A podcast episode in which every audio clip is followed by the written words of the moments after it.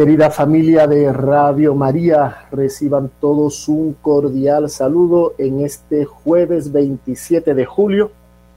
Y bueno, en nombre propio y en nombre de todo el equipo, eh, todo el equipo de trabajo que, facilita con su labor eh, la posibilidad de este espacio de encuentro y de reflexión alrededor de los misterios de nuestra fe. Pues bien, un cordial saludo en nombre de todos. Y el día de hoy vamos a dar continuidad a, la temática que nos ocupa, que es eh, el desarrollo eh, litúrgico desde el punto de vista histórico y en particular el desarrollo litúrgico de la Santa Misa del sacrificio eucarístico. Eh, habíamos visto en un primer, eh, en un primer espacio eh, cómo nuestro Señor celebra, celebra, por decirlo de alguna manera, la primera misa en aquella noche del jueves santo, en un contexto habíamos dicho, eh, pascual, en el que el pueblo judío de aquel momento se preparaba a la festividad de la Pascua. Y habíamos visto eh, cómo la celebración del sacrificio eucarístico eh, rompe, ¿cierto? Instituido por nuestro Señor, rompe con eh, la tradición de la cena de Pascua. Pues bien, nuestro Señor introduce un, nuevo, un nuevo culto, un nuevo sacrificio en el que se consolida plenamente la alianza de Dios para con el hombre. En este orden de ideas, eh, la celebración del sacrificio eucarístico a lo largo de eh, la historia, desde ese momento, desde aquella noche de, aquel previo a, la fiesta de la Pascua, en el que nuestro Señor instituye en el cenáculo junto con los apóstoles el sacrificio eucarístico de forma incruenta, gracias al cual y a través del cual se perpetúa real y sustancialmente eh, su sacrificio en cruz, eh, y además instituye el sacerdocio que da continuidad a su actuar, ya que el sacerdote eh, actúa in persona Christi, la misma persona de Cristo por el ministerio eh, sacerdotal eh, que actúa realmente, ¿no? Es Cristo mismo el que actúa. Pues bien, desde aquel momento, desde aquel, aquella noche del jueves santo a nuestros días, la liturgia y la celebración litúrgica, en concreto la celebración del sacrificio eucarístico, ha venido desarrollándose a partir de ese tronco común que instituye nuestro Señor, tal cual Él quiso, en el momento que Él quiso y como Él así lo quiso, pues bueno, hay un nivel de ritualidad, que es lo que habíamos hablado en, programas anteriores, ese nivel secundario de ritualidad que compete a la iglesia como tal establecerlo y que viene a revestir eh, la acción propia de Cristo, pues bien, ese nivel secundario de ritualidad ha venido desarrollándose de manera homogénea a la luz de la tradición. Y es por ello que la liturgia es custodia de la tradición de la iglesia. Pues bien, eh, hay una primera evolución, ¿no? ¿Cómo ha sido esa evolución de los ritos litúrgicos? Pues bien, en un primer momento, eh, los apóstoles debieron celebrar y celebraron en esos principios, pues eh, un, un, culto, es decir, una cena similar a la celebrada el día de jueves santo, tal cual ellos lo habían visto y recibido de nuestro Señor. La primera evolución de los ritos eucarísticos tuvo como intención formal, esta primera evolución que se da, estos primeros pasos que se dan, eh, tiene esa intencionalidad formal de distinguir la Pascua judía de, la, de lo instituido, ¿no? del sacrificio eucarístico instituido por nuestro Señor. Y progresivamente el despojarse de todos aquellos aspectos cultuales ligados a la cena judía, a la Pascua cristiana y de igual modo a la cena cristiana que se denominaba ágape. Recordemos que eh, en esos primeros momentos del cristianismo, eh, alrededor de la liturgia propiamente, del sacrificio eucarístico propiamente, se desarrollaban igualmente eh, una serie de acciones alrededor de una cena, de una cena, de un compartir entre esos primeros cristianos. A esa cena eh, era, se le denominaba ágape, ágape.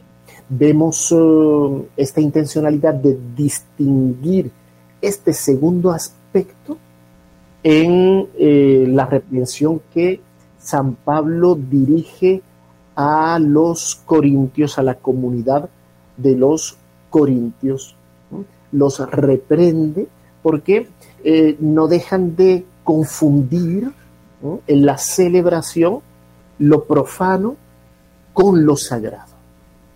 Entonces, esa distinción de lo que Cristo mismo hizo y quiso fue, eh, fue digamos, eh, uno de, los, de las intenciones y de los afanes ya desde los primeros momentos del cristianismo. ¿no? distinguir claramente el sacrificio eucarístico de toda connotación cultural del pueblo judío, de la Pascua judía, e igualmente de, esa cena y de ese ágape que, en el cual se desarrollaba y se contextualizaba en un primer momento el sacrificio eucarístico. San Pablo en su reprensión es claro y es explícito. Y aquí cabe destacar, a la luz de lo que San Pablo dice a los corintios, cabe destacar eh, dos aspectos que van a marcar ese curso evolutivo de la liturgia eucarística y siempre a la luz del elemento esencial, es decir, del sacrificio la Eucaristía, la base es el sacrificio de Cristo, el sacrificio eucarístico. Este, este punto, esta noción, em, esta connotación sacrificial eh, es el elemento fundante, el elemento formal de la celebración litúrgica. Pues bien, este elemento fundante, el sacrificio de Cristo, permite, por una parte, comprender con claridad el paso de la cena de la Pascua judía, que era en definitiva la conmemoración del éxodo, de la liberación del pueblo eh, judío de, la esclavitud del pueblo egipcio. Pues bien, la noción de sacrificio va a permitir comprender esa primera distinción. Eh, el sacrificio eucarístico no tiene absolutamente nada que ver, la liturgia de la misa como tal no tiene absolutamente nada que ver en su elemento fundante e incluso contextual con lo que los judíos celebraban en la cena pascual.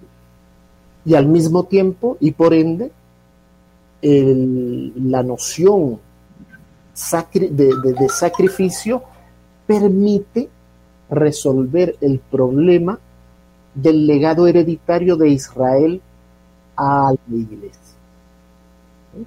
La liturgia, por tanto, se consolida sobre los gestos y palabras de Cristo, que bien, si se dan en un primer momento en un contexto pascual de carácter judaico, eh, tiene una connotación eh, radicalmente diferente.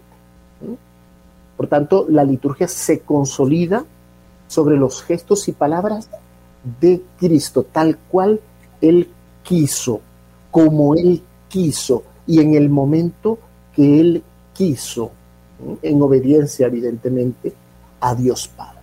Y esto se consolida como una estructura ritual aparte entera que se distingue, por ende, de el aspecto ritual y cultural del pueblo judío.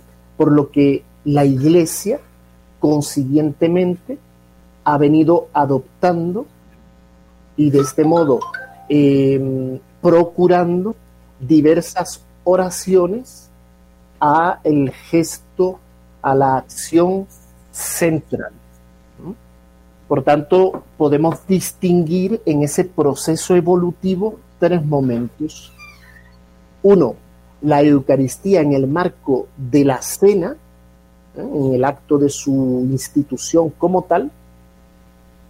Segundo momento, la Eucaristía ligada al ágape durante la época apostólica y aquí vemos la intencionalidad ¿no? de ir progresivamente separándose y distinguiéndose claramente de todos esos aspectos. Eh, lo vemos eh, claramente en, en, la reprensión de San Pablo a los Corintios, lo encontramos en Primera Corintios para quienes lo quieran leer, Primera Corintios capítulo 11 versículos del 22 al 26 y en un tercer momento, ya el sacrificio eucarístico completamente separado de la cena, aparte entera, como decíamos aquí, ¿no? Por tanto, la liturgia, la liturgia cristiana, se consolida sobre los gestos y sobre las palabras de Cristo como una estructura ritual aparte entera. Y es por ello que la iglesia, en consecuencia, ha venido adoptando diversas oraciones que han revestido, que han adornado, si así se puede decir, que han em, enaltecido el gesto central de Cristo. En, este, en este sentido, y en este orden de ideas se lleva a cabo todo ese proceso evolutivo, todo ese desarrollo litúrgico que tiene como tronco central las acciones y las palabras de Cristo y que la iglesia como madre y como maestra a la luz de la tradición ha venido eh, poniendo sobre relieve, ¿no? enriqueciendo de alguna manera. Bien, estos tres puntos son a tenerlos eh, en consideración. Desde el punto de vista histórico, por tanto, se establecen cinco momentos, cinco momentos concretos, y en particular nosotros eh, nos, eh, nos ceñimos, nos circunscribimos a lo que es la iglesia romana o la iglesia occidental y en particular al rito romano, que es el que nos incumbe a nosotros directamente. La iglesia católica ¿no? oriental tiene otra cantidad de familias litúrgicas y de ritos diversos, ¿no? Ya lo vimos en espacios anteriores. Nosotros vamos a centrar la atención en lo referente a la liturgia romana, que es la que nos concierne directamente. Pues bien, cinco momentos, cinco momentos se distinguen a grosso modo, y esto bueno, es a la luz del consenso de los grandes historiadores y de los grandes especialistas en liturgia, ¿no? que yo no lo soy. ¿eh? Yo he aprendido ahí alguna que otra cosita y voy leyendo y voy, y voy aprendiendo. ¿sí? Pero los grandes eh, liturgistas establecen estos cinco momentos. Un primer momento, eh, recordemos siempre, ¿no? A la luz de esos tres puntos anteriores. los tres puntos anteriores que hemos, que hemos señalado hace un instante hay cinco momentos eh, en el desarrollo histórico. El primer momento es lo que se denomina como la época paleocristiana, que va del siglo I al siglo VI. Es una época, eh, digamos, de, de improvisación oral y al mismo tiempo comienzan a redactarse ya al final del siglo V e inicios del siglo VI, comienzan a redactarse eh, algunos, eh, algunos textos eucológicos, es decir, con las eh, oraciones. ¿no? pues bien, este primer periodo va a ir hasta la gran reforma de San del Papa Gregorio, ¿no? del Papa Gregorio I. Estamos hablando del año 500, eh, finales del siglo VI, 590, a inicios del siglo VII, del año 604. Pues bien, son estos primeros momentos en los que la iglesia se desarrolla, recordemos hasta el siglo IV, hasta el 313, los primeros cristianos son perseguidos, eh, bueno, en el 313 el cristianismo es recibido en el marco del imperio romano como religión de Estado, entonces abren otras perspectivas, eh, otros modos de proceder, etcétera. Entonces, en ese contexto debemos de enmarcar y debemos considerar estos primeros momentos. De desarrollo, de evolución homogénea de la liturgia.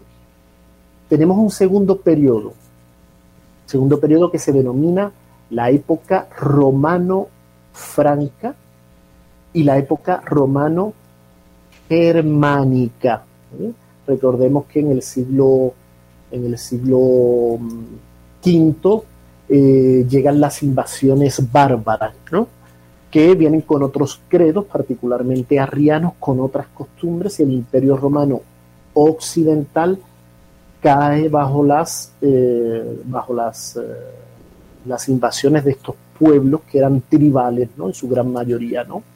Eh, y bueno, a partir de ahí la iglesia se ve igualmente sometida y se ve confrontada a otros modos de proceder y desarrolla, desarrolla un gran proceso y una gran labor de evangelización, al punto de que todos estos pueblos germánicos, todos estos pueblos bárbaros que invaden eh, el imperio romano occidental, se convierten al cristianismo, al catolicismo, y a partir de ahí eh, se lleva toda esa consolidación eh, del imperio romano franco y romano germánico esa consolidación de la vida social y vida social que se consolida y se desarrolla a partir del cristianismo, ¿no? la civilización cristiana. Pues bien, en este segundo momento eh, se forjan y ya se consolidan documentos importantísimos como son los sacramentarios antiguos y los uh, ordinis romanos. Estos eran textos en el que se habían ya compilado de, manera sistemática todo el conjunto de oraciones, de acciones, etcétera, concernientes a la liturgia. Hay un tercer momento, que es la época de la unificación litúrgica. Estamos eh, en la Edad Media, en plena Edad Media, ¿no? Ese, tiempo oscuro, eh, tal, así como que tanto esotérico que, que, todos estos modernos no le atribuyen. Y no, la, la Edad Media es el momento en el que se consolida la civilización, ¿no? Se, se va consolidando, eh, retomando eh, y a partir de lo que el imperio en el occidente, el imperio eh, greco-romano había instituido. Y es gracias a la iglesia que todo ello eh, vuelve a renacer y a fortalecer el, devenir de las, las diferentes de los diferentes pueblos y de las diferentes sociedades ¿no? que se consolidan fíjense, ya no es a nivel de sociedad, sino de, de civilización, la civilización cristiana, ¿no? Permea todo ese proceso, todo ese proceso cultural, social, político, eh, artístico, todo lo que es la cultura y la gran cultura. ¿no? Esto es importante que lo tengamos siempre en cuenta eh, y que lo tengamos claro, no nos tenemos que que avergonzar de absolutamente nada. Por tanto, la época de la unificación litúrgica, estamos entre los siglos XI y XVI. Aquí es donde se, se, consolida lo que se denomina el consenso romano.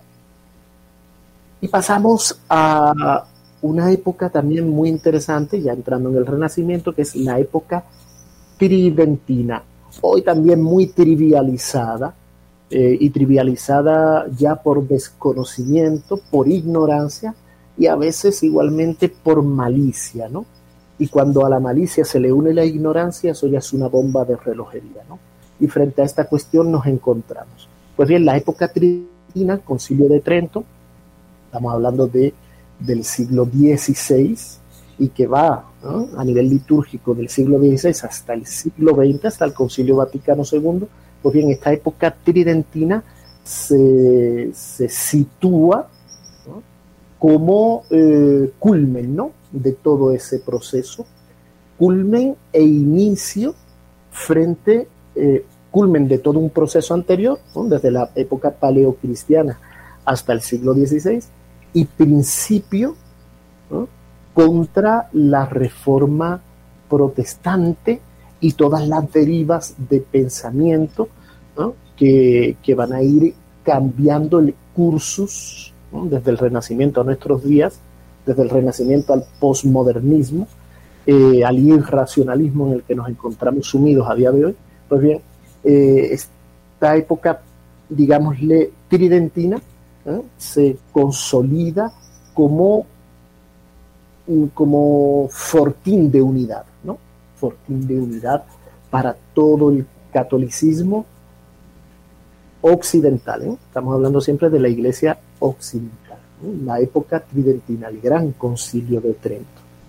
Como decimos, va del siglo XVI al siglo XX y en el siglo XX encontramos un quinto periodo, una quinta época, que es la que nos encontramos actualmente, y es la época ah, que podríamos denominar la primavera postconciliar, la primavera postconciliar, y que va desde los años 60, desde 1965, hasta nuestros días. Época postconciliar de la cual a día de hoy aún continuamos esperando aquellos frutos eh, anunciados ¿no? en el concilio y frutos que movieron la voluntad de su santidad Juan 23 a abrir eh, el concilio Vaticano II, ¿no? en los años 60. ¿no?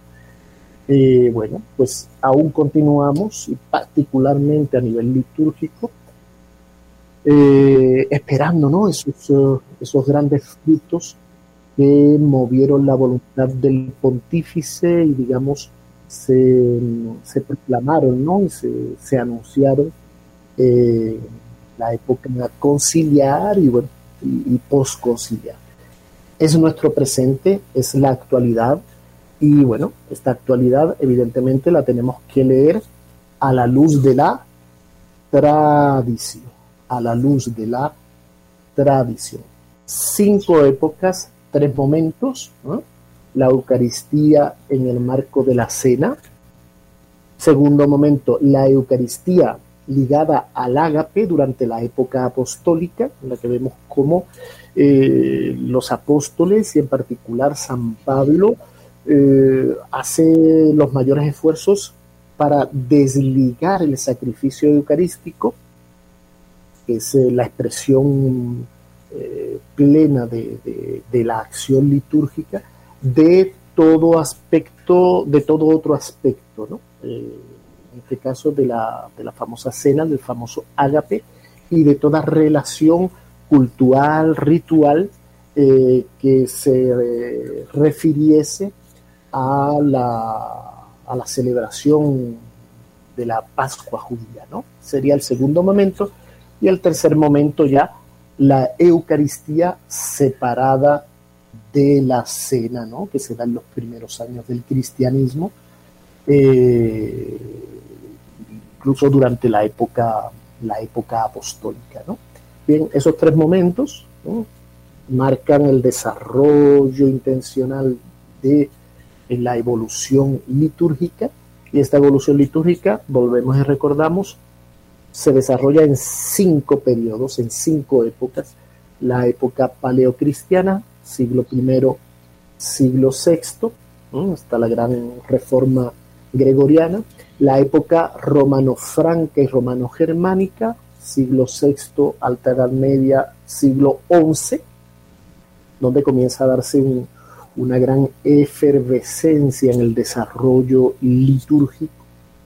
Tercera época, la unificación litúrgica, en la que se consolida, como decíamos, el denominado consenso romano. Del siglo XVI al siglo XX es la época tridentina, marca ese, esa consolidación y ese punto de partida contra las novedades del pensamiento del momento y contra la eh, dichosa reforma eh, luterana y eh, siglo XX, años 60, los años 60 tan controvertidos igualmente, esos, esos, vientos ¿no? de, de libertad, de, de contracultura, el amor libre, etcétera, etcétera, etcétera. Pues bien, la primavera conciliar, posconciliar, perdón, la primavera posconciliar, que nos ocupa desde el 65, 1965, a nuestros días. Bien, antes de dar continuidad con nuestra temática, vamos a una pausa musical. Vamos con un himno, un himno mariano, el Ave Maristella, ya que estamos en el mes de julio, mes de julio que se dedica a la festividad de la Virgen del Carmen, ¿no? ese faro en el, mar para los marineros, ¿no? ese puerto de llegada que es la Santísima Virgen María. Ave Maristela, de autor desconocido, pero datado este hermoso himno del siglo IX. Vamos a escucharlo y volvemos enseguida.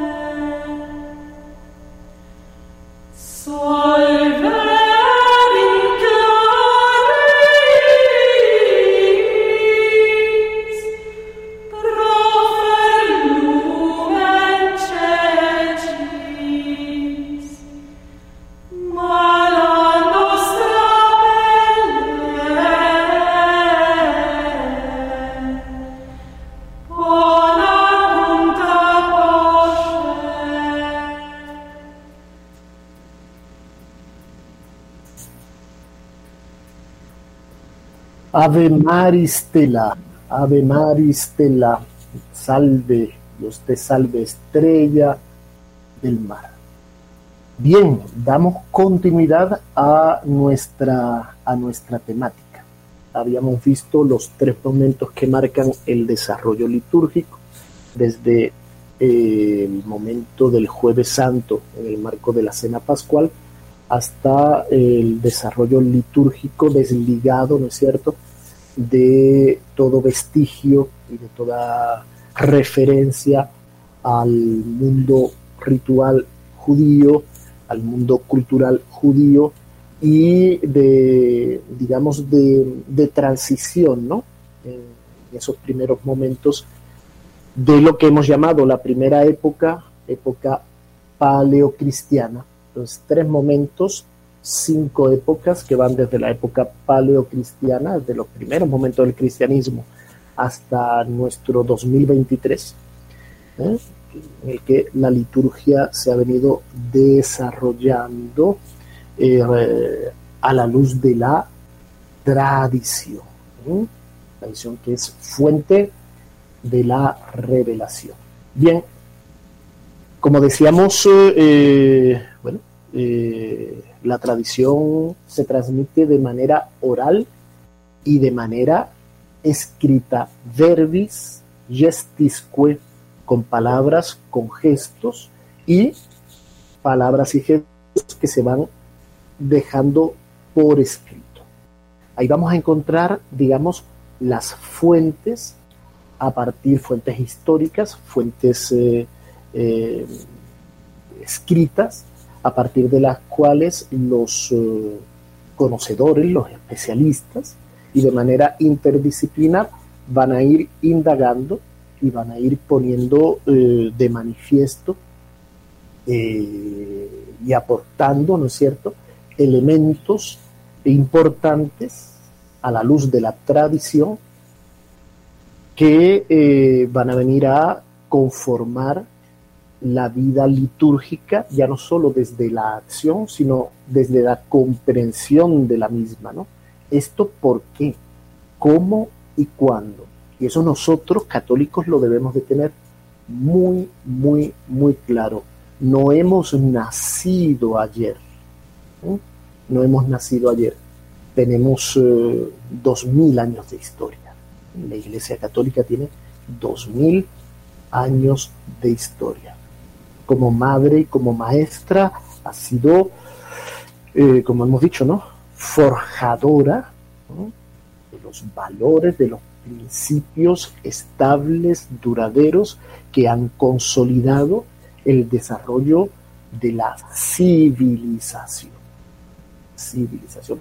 Por tanto, no hemos nacido ayer y todo ese bagaje que desde lo histórico, desde lo cultural, desde lo espiritual fundamentalmente, eh, nos pertenece, no podemos, eh, no podemos dejarlo ahí a un lado. ¿no? no podemos desconocerlo en definitiva. Pues bien, en relación a estas fuentes, eh, ¿cuáles son las principales? Hay muchas más, pero ¿cuáles son las principales? Encontramos lo que se denominan los primeros testimonios literarios, y estos primeros testimonios literarios los encontramos en un primer momento en los hechos de los apóstoles los Hechos de los Apóstoles, el libro de los Hechos de los Apóstoles, el cual se data, su, redacción es datada, según los que saben, los especialistas, entre los años 80 y 90 después de Cristo. 80 y 90 después de Cristo. Los Hechos de los Apóstoles. Vemos igualmente en relación a, al conjunto de, los sacramentos, evidentemente, vemos su institución en los evangelios. Estamos en los primeros años, su redacción data de los primeros años del cristianismo, en los evangelios, tanto en los evangelios sinópticos como en, los, eh, el evangelio de San Juan. Eh, por ejemplo, la extrema unción. La extrema unción lo vemos en la carta de Santiago, ¿no? en el Evangelio de Santiago, por decirlo de alguna manera, en la carta de Santiago, vemos ese llamado a los, a los presbíteros cuando alguien esté enfermo, etcétera, etcétera, etcétera. Son los primeros documentos escritos que encontramos, los evangelios, la escritura. Encontramos igualmente en relación a la celebración eucarística, al sacrificio eucarístico, a la celebración de la Eucaristía, un documento redactado por en aproximadamente en 112 por Plinio, Plinio el, el joven, ¿no? quien describe en definitiva eh, el conjunto de los actos de, culto de, la, de, aquella iglesia primitiva, ¿no? y en particular de la liturgia, que comprende pues, los diferentes ritos y los diferentes actos de culto. Entonces, Plinio el joven eh, deja un, documento eh, extremadamente, extremadamente interesante, ¿no? Años 120, años 150, ¿no? Sobre, eh, sobre esta cuestión. Eh, un, segundo, un segundo documento de gran relevancia y de gran importancia es la Didaje, anterior a este documento de, Plinio el Joven. La Didaje que en su, en su aparte dedicado a la liturgia, da las primeras nociones escritas del, del qué se celebraba, del cuándo se celebraba y del cómo se celebraba.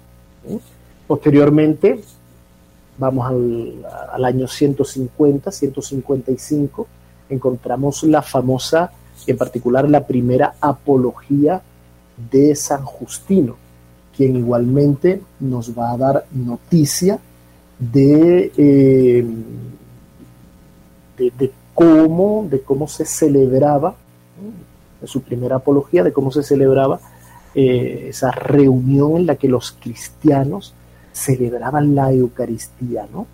Dice San, San Justino, dice, en el día que se llama del sol, se reúnen los cristianos, hacen una lectura pública de los recuerdos de los apóstoles y los escritos de los profetas. El que preside esta asamblea, en este caso el obispo, hace una exhortación para que el pueblo imite los ejemplos que se han leído. Aquí ya vamos viendo cómo se desarrolla la acción litúrgica. ¿no? Los presentes elevan oraciones para permanecer fieles al mensaje evangélico. Tras las oraciones llega el saludo de la paz. Luego, el que preside a los hermanos recibe de la asamblea pan y un vaso de vino mezclado con agua. Como aquí ya llega el momento del del ofertorio, ¿no? Tal cual lo conocemos eh, hoy, ¿no?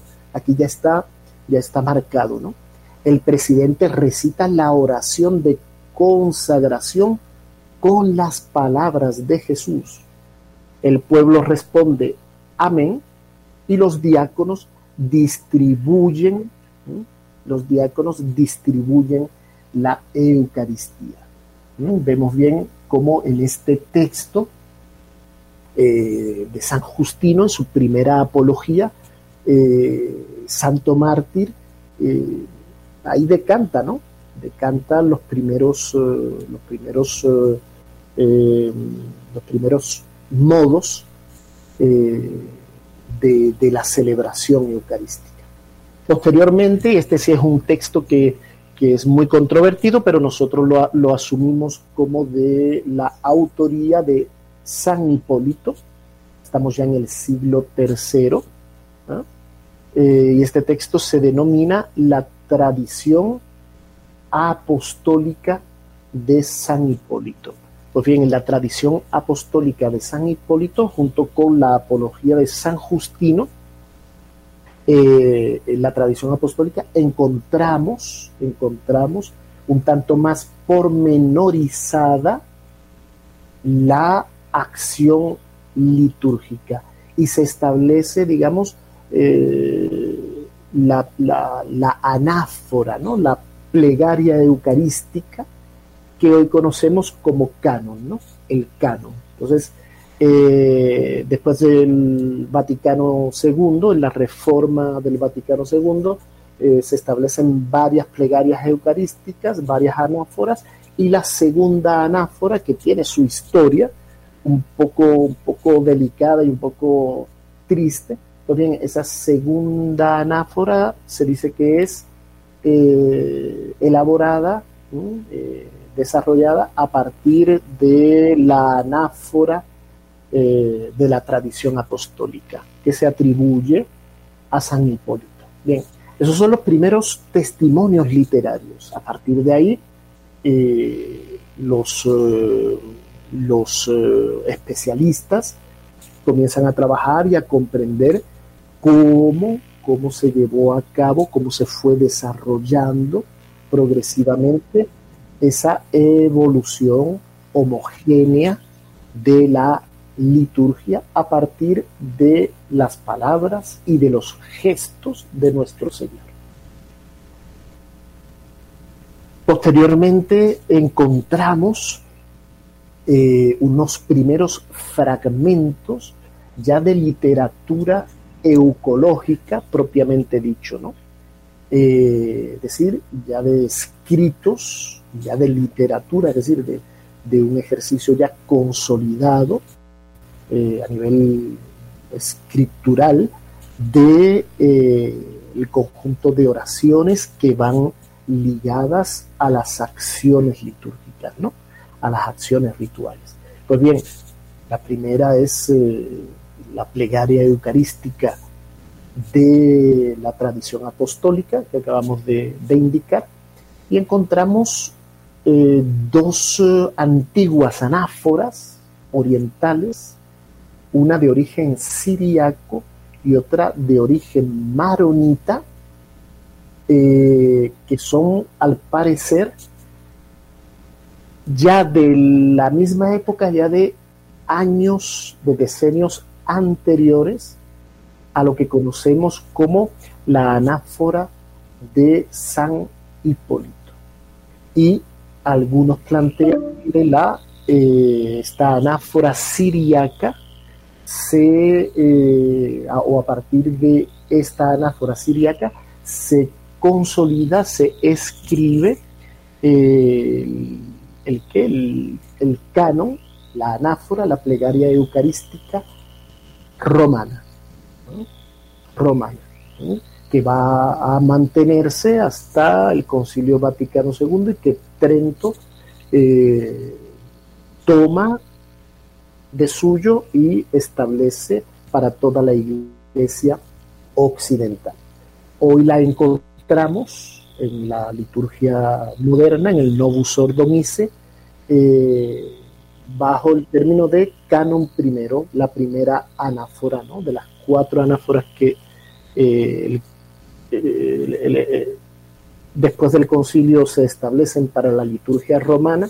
De esas cuatro anáforas, la anáfora primera, el canon primero, es, el, la continuidad, por así decirlo, del canon romano. Pues bien, este canon romano, eh, al parecer, según algunos especialistas, eh, encuentra su inspiración uh, principal en esta antigua anáfora siriaca. Bien, vámonos por tanto ya al siglo IV, siglo en el que la iglesia es eh, reconocida como la Iglesia Católica es reconocida y el cristianismo reconocido como religión de Estado en el Imperio Romano. Entonces, aquí ya comenzamos a pasar de lo improvisado, de lo oral, a lo escrito. Y ya no solo a lo escrito, porque ya hemos visto que desde los hechos de los apóstoles eh, existen eh, elementos escritos, sino a la consolidación, a la sistematización de las diversas oraciones, eh, ritos, etcétera, que van conformando toda la literatura eucológica que se dice. Bien, este renacer litúrgico que se da con eh, el reconocimiento del cristianismo y de la Iglesia Católica como religión de Estado en el marco del Imperio Romano, pues bien, encontramos unos primeros textos, pues lo que denominan los libelli misarum. Son pequeños textos eh, con oraciones, con ritos, etcétera, que progresivamente se van compilando. Cuando estos libelli misarum, los libros de la, de, la misa, eh, se compilan, encontramos lo que se denomina los liber sacramentorum, es decir, los libros de los sacramentos, los sacramentarios. Y dentro de estos sacramentarios hay dos de gran relevancia, que son el conocido como el sacramentario de Lyon, perteneciente a la iglesia eh, anglicana, a la iglesia galicana, y, y este es el crucial para nosotros en relación a la anáfora, a la plegaria eucarística, es el sacramentario de Verona.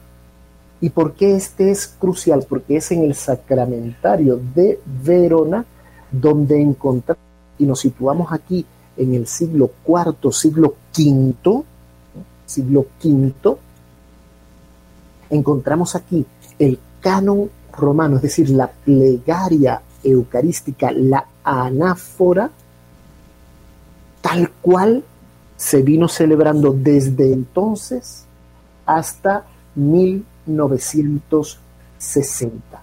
El canon romano ya se encuentra, fíjense, en el siglo V ya se encuentra definido completamente. Ese canon romano, el valor a la base espiritual, evidentemente, ¿sí? Eh, pero viene, viene acompañado del gran bagaje histórico, cultural, religioso. Imagínense el canon romano, que hoy conocemos en la liturgia moderna, más o menos como el canon primero, en el misal romano de antes de la reforma conciliar del Concilio Vaticano II, era el canon romano. Ese canon romano era el mismo, eh, sin haberle cambiado una sola coma, que el que encontramos ya definido a parte entera en el sacramentario de Verona, es decir, siglo V, imagínense, ¿no? Como la tradición de la iglesia conserva, eh, protege y transmite el corazón de la iglesia, ¿no? Iglesia de Eucaristía Vivit, ¿no? Lo conserva, lo, lo, lo, lo, transmite, ¿no? Eh, esa es la tradición, esa es la tradición aquello que incluso algunos eh, llegarán a decir que en sus líneas generales celebraron los apóstoles. Del modo como celebraron los apóstoles en sus líneas generales.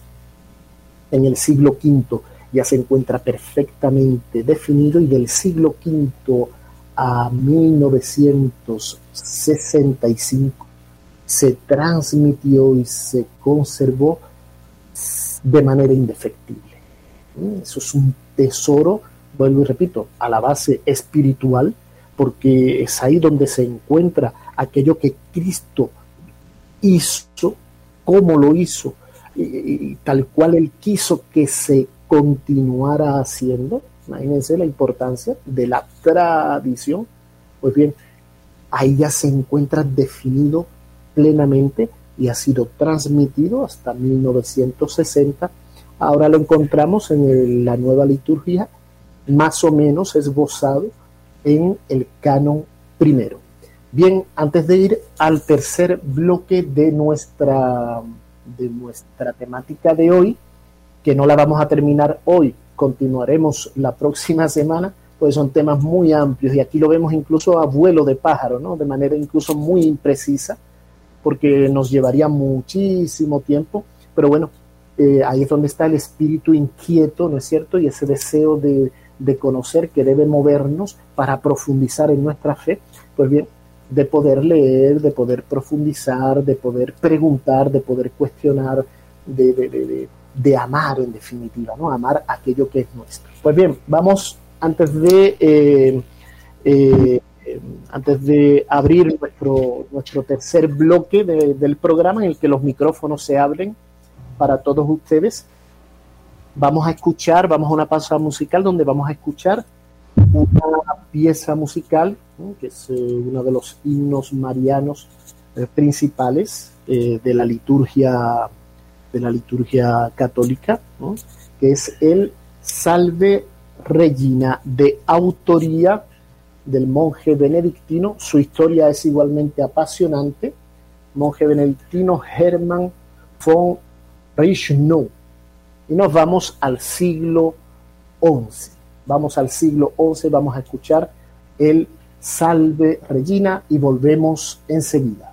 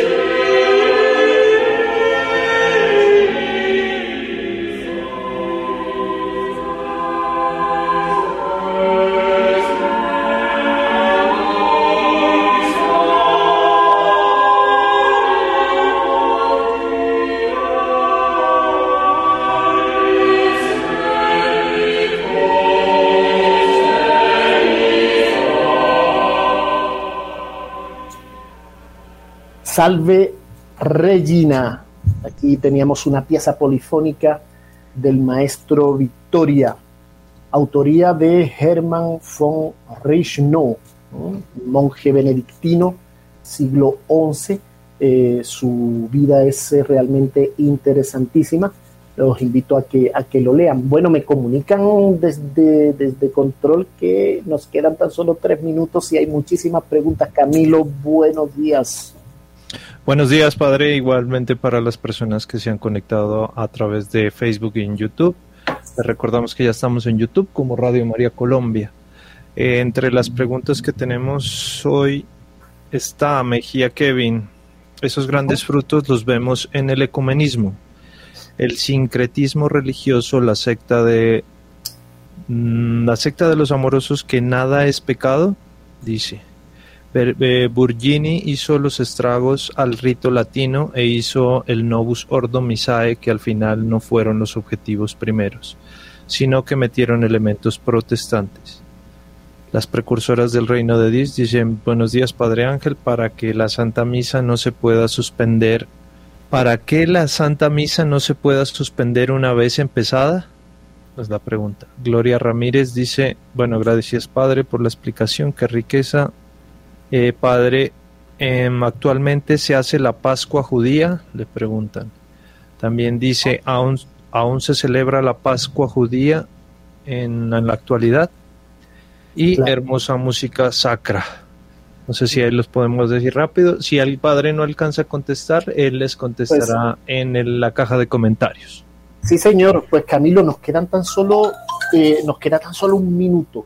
Eh, las preguntas son interesantes hay que decir que eh, nuestro espacio no es para litigar, no, no es para eh, entrar en controversia, sino para tener elementos de reflexión, elementos objetivos de reflexión que nos lleven a considerar eh, y considerarnos como católicos y conocer aquello que somos, incluso a presente, evidentemente, a la luz de la tradición, como decíamos al inicio, ¿no? No podemos conocernos porque no venimos de la nada, ¿sí? No podemos conocernos ni reconocernos sin, sin esa mirada a la tradición, sin la luz de la tradición.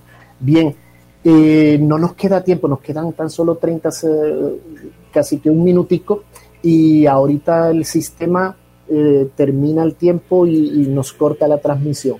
Entonces, yo tomo las preguntas, todas aquellas preguntas que quieran hacer, las pueden enviar igualmente por interno, eh, y para el próximo programa, que le daremos continuidad a, la temática actual,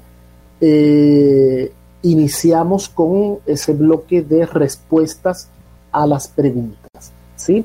Entonces, eh, eh, bueno, eh, nos quedan 25 segundos, nos despedimos, nos emplazamos para el próximo jueves a la misma hora, 11 de la mañana, y bueno, les deseo un bendecido día jueves a todos, una buena continuidad de la jornada y como no, pedimos, pedimos a Dios eh, su bendición y protección.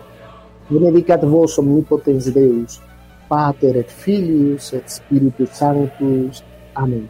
Dios los guarde y bendiga a todos. Amen.